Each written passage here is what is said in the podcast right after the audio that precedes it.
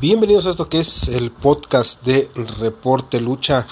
Ya por ahí se comienza a escuchar el pasar de las hojas, de los, del tiempo a través de los libros. Eso señala la llegada de Abraxas. Un Abraxas, este demonio que se encarga precisamente de recordarnos la historia de la lucha libre de la vieja guardia a través de los libros, muy a su manera de este gran personaje Abraxas, quien hoy precisamente trae al tema del Pancracio. ¿Quién es Pancracio? San Pancracio es el símbolo del catch. Guercino San Pancracio de 1616. Su nombre significa el que sostiene todo. Su fiesta se celebra el 12 de mayo. Es representado muy joven, vestido con la clásica túnica romana o con el traje militar. Y se le atribuye el ser un mártir, por haber sufrido el martirio siendo apenas un adolescente, ya que su padre falleció cuando él tenía siete años.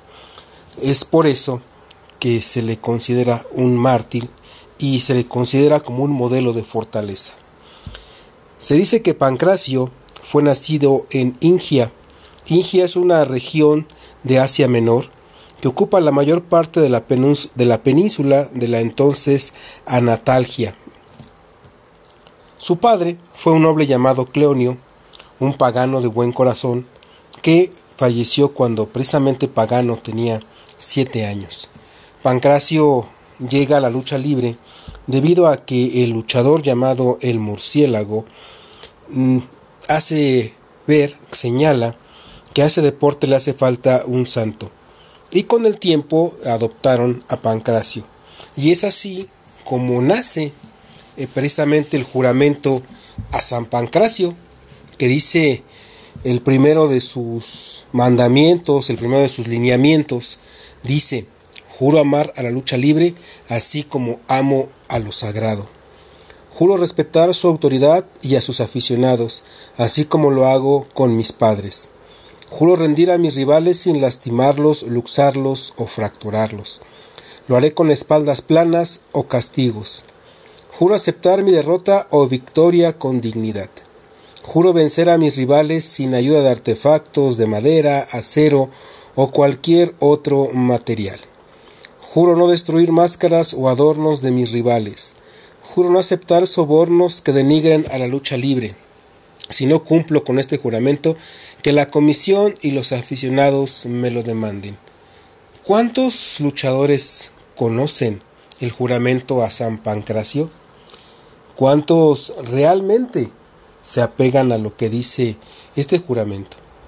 Tantas y tantas cosas que surgieron en la bella época romántica de la lucha libre, cuando todo quería ser perfecto, cuando todo quería ser romántico, cuando todo pretendía ser con la inocencia del aficionado. Hoy, hoy dónde quedó el tributo ya no al juramento a San Pancracio o al mismo San Pancracio. ¿Dónde quedó el respeto, el amor a la lucha libre? ¿Dónde quedó el dignificar un deporte? ¿Dónde quedó aquel llaveo y contra llaveo? ¿Todo ha ido evolucionando o ha sido involución?